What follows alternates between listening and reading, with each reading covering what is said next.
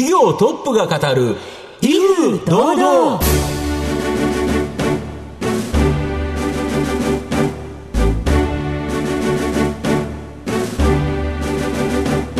毎度相場の福の神こと藤本信之です。アシスタントの飯村美希ですこの番組は巷で話題の気になる企業トップをお招きして番組の指揮者的役割である財産ネット企業調査部長藤本信之さんが独特なタクトさばきでゲストの人となりを楽しく奏でて紹介していくという企業情報番組です。さあ藤本さん今日のゲストはどんな企業さんでしょうかやはり新型コロナの中でなかなか厳しい中ですねその中絶好調の企業をご紹介したいというふうに思います。どんな分野のどんな企業にお越しいただいたんでしょうか？皆さん予想はつきましたか？それでは番組最後までお楽しみください。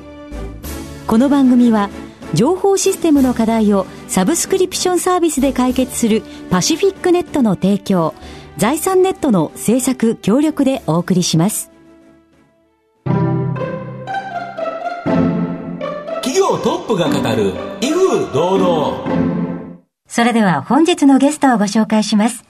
証券コード3970東証マザーズ上場株式会社イノベーション代表取締役社長富田直人さんです。富田さんよろしくお願いします。はい、よろしくお願いいたします。よろしくお願いします、株式会社イノベーションは東京都渋谷区の渋谷駅近くに本社がある自社メディアを通じて見込み客の獲得支援サービスを行う IT トレンド、ビズトレンド、およびセミナー動画の動画視聴ユーザーの情報を掲載企業に成果報酬で提供するセミナープラットフォームのオンラインメディア事業と、見込み客リストの作成から管理までを支援するマーケティングツールを提供する IT ソリューション事業。この2つの事業を主に行っている企業さんです。えーそれでは富田さんの方からも簡単に御社のことを教えてください。はい、まさにおっしゃっていただいた通り、えー当社はそのオンラインメディアと IT ソリューション事業で成り立っています。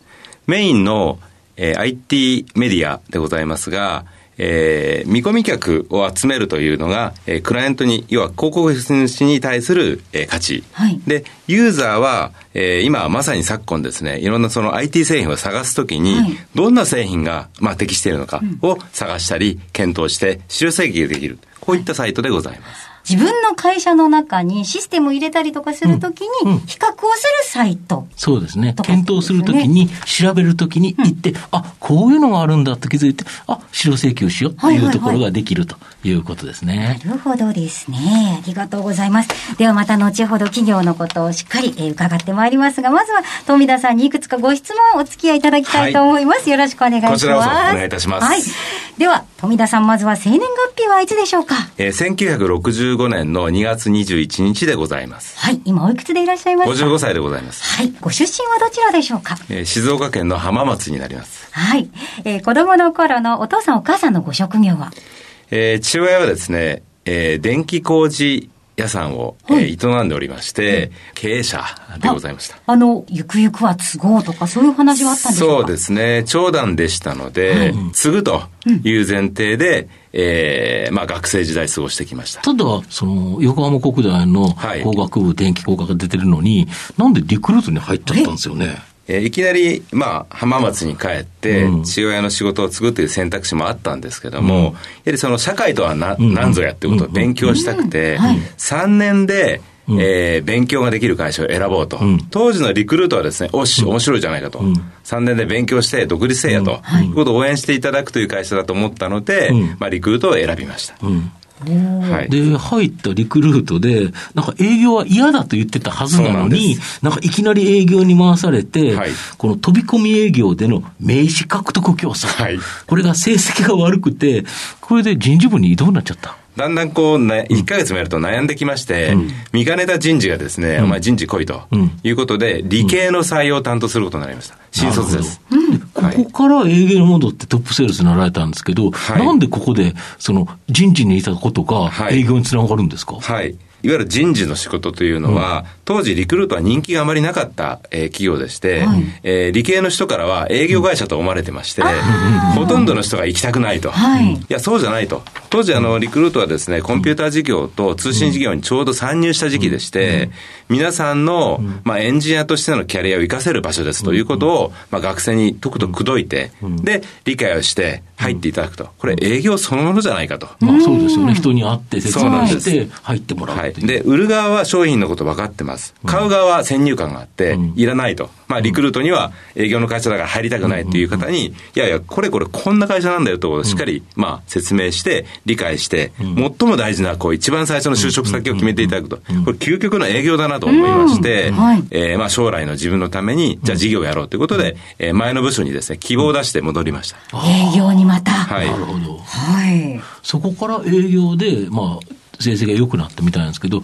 一番のそこのコツって何だったんですか、あのー大きく2点ありまして、一つは数ですね。なるほど。やはりその圧倒的な数が多いと当然売れるじゃないですか。もう要は人の倍働くっていうことですよね。はい。で、もう一つがですね、あの、効率化ですね。うんうんうん。で、倍働いて、えー倍効率が良ければ4倍売れますよね。そうですよね。はい。で、それをまあ当たり前のことなんですけども、えー常に意識をして、ん量をやりながら質を上げていくと。うんうん。これはですね、マーケティングなんですね。そうですね。自分で工夫をしまして、効率的にリストを作って、まあ当時インターネットがなかったですから、自分のためだけにダイレクトメールを打って、で、戻ってきたところを全部独り占めすると。うん。うん。いわゆるこうアポ取りとかですね、えーそういうところは自分でやるしかなかったんですけど、資料の作成や、えーまあいろんなこう業務をですね、まあ庶務のアシスタントの方にやってもらって、えー自分は営業だけのに専念するようにすると、人の3倍4倍動けるので、当然売れるようになりますよね。なるほど。これは実はですね、当社の事業のヒントになってまして、どうやって営業を効率化していくかということを常に考えてリクルート時代いましたので、これがインターネットが出てきたときに、まあ起業するという流れになったんですね。なるほど。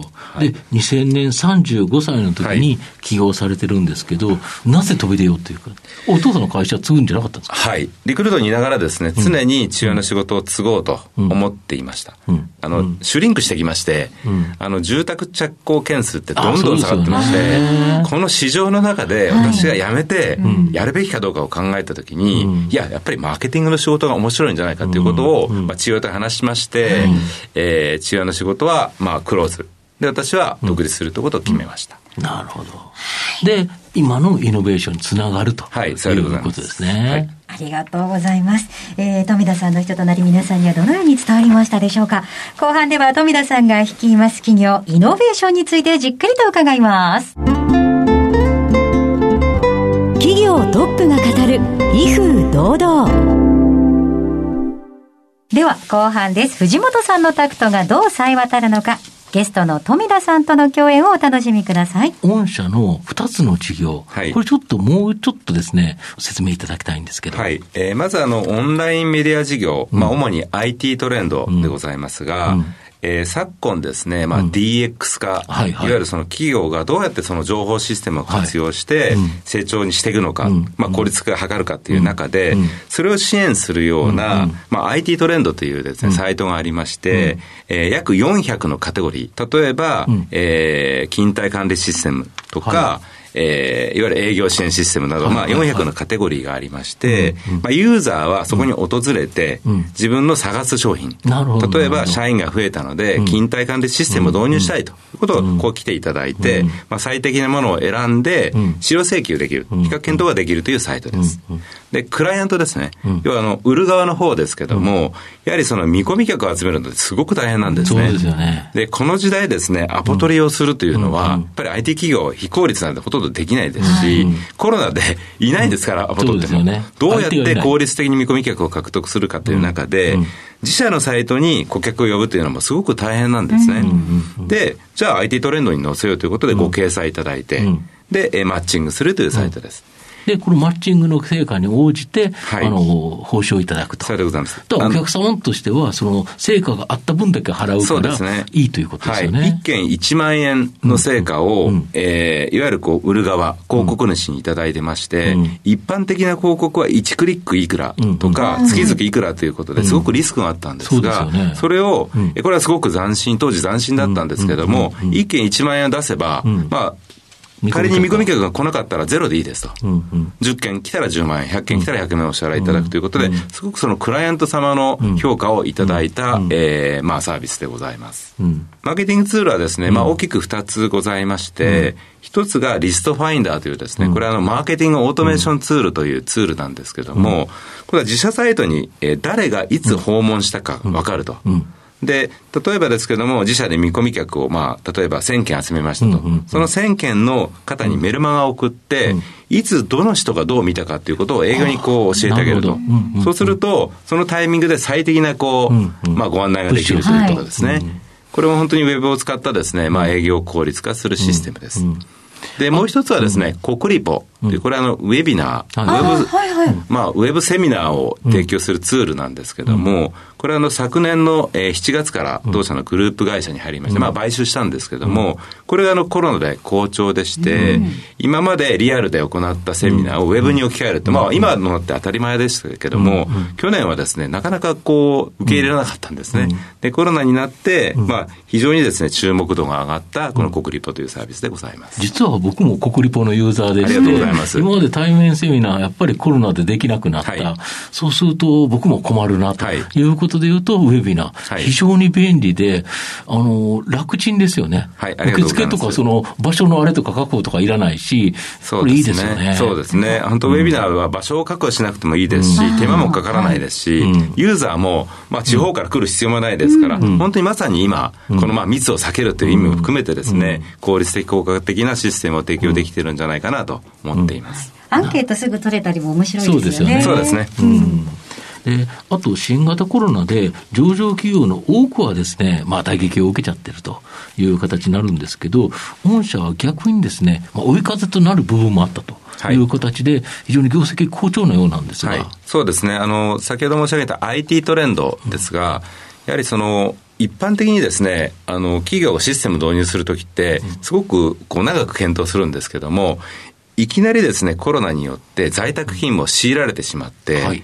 今まで毎日社員が来ていたのが、ポンとですね、ん。まあ、在宅にすると、うん。そうするとシステムがないとどうにもならないんですね。そそうですよね。例えばコミュニケーション、社内のコミュニケーションもそうですし、うん。倫理うんですね。うん。はい。決済、ワークフローとか、あと教育ですね。はい。今までセミナーにこう新人とか来てもらったのにどうやるんだということで、今申し上げたように e ラーニングとか、うん。あとワークフローシステムとか、あとまあ HR テックと言われるこう人事系ですね。ここはすごく検索ボリュームが伸びていまして、うん。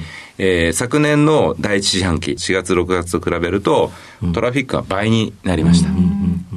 で、御社、今は、えっ、と、ホールディング会社とい。う形で、えっ、と、持ち株会社なので、本業のイノベーションのほかに、IFA、金融仲介業と M&A、はい。企業買収、はい。この仲介の子会社と、はい。ウェブセミナーの国立法、まあ、これを傘下に保有してるんですけど、この IFA、M&A、なぜここに注目されたんですか？はい。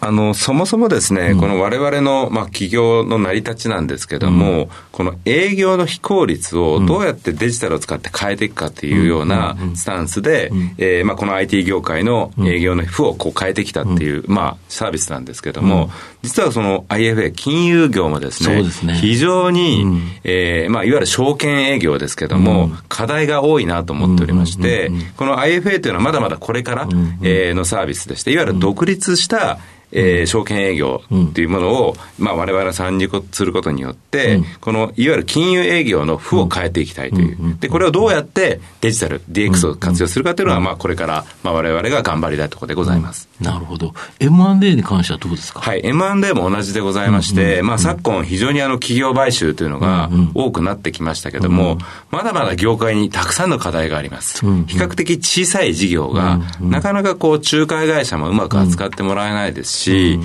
えー、ノウハウも少ないということで進んでないんですね。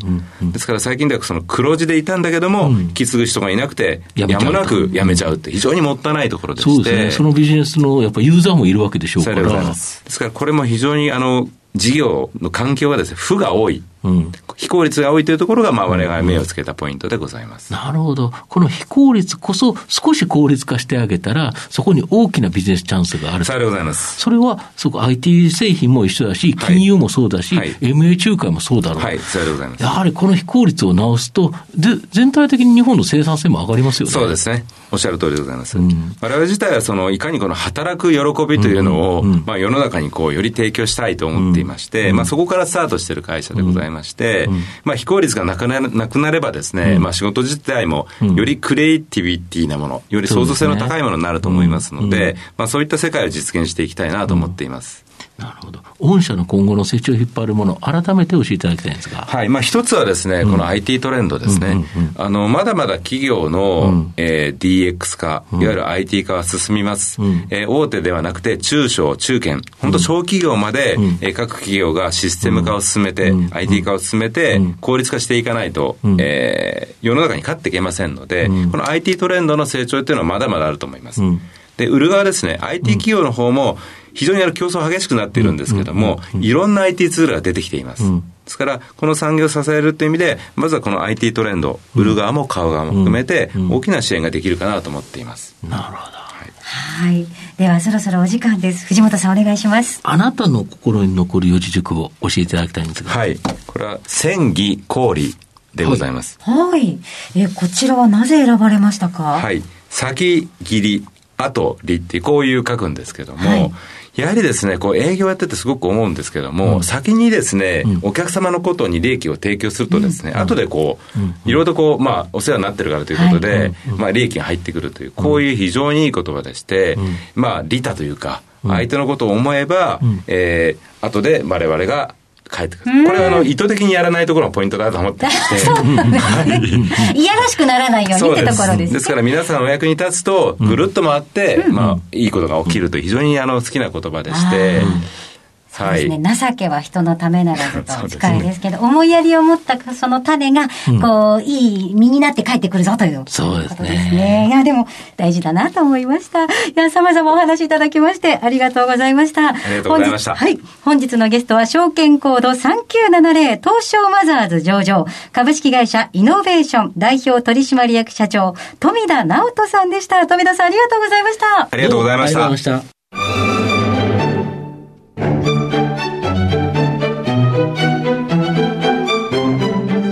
トップが語る威風堂々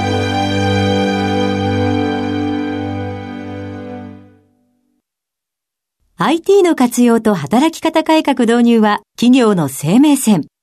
東証2部証券コード3021パシフィックネットはノート PC、SIM の調達からコミュニケーションツールの設定まで企業のテレワーク導入をサブスクリプション型サービスでサポートする信頼のパートナーです。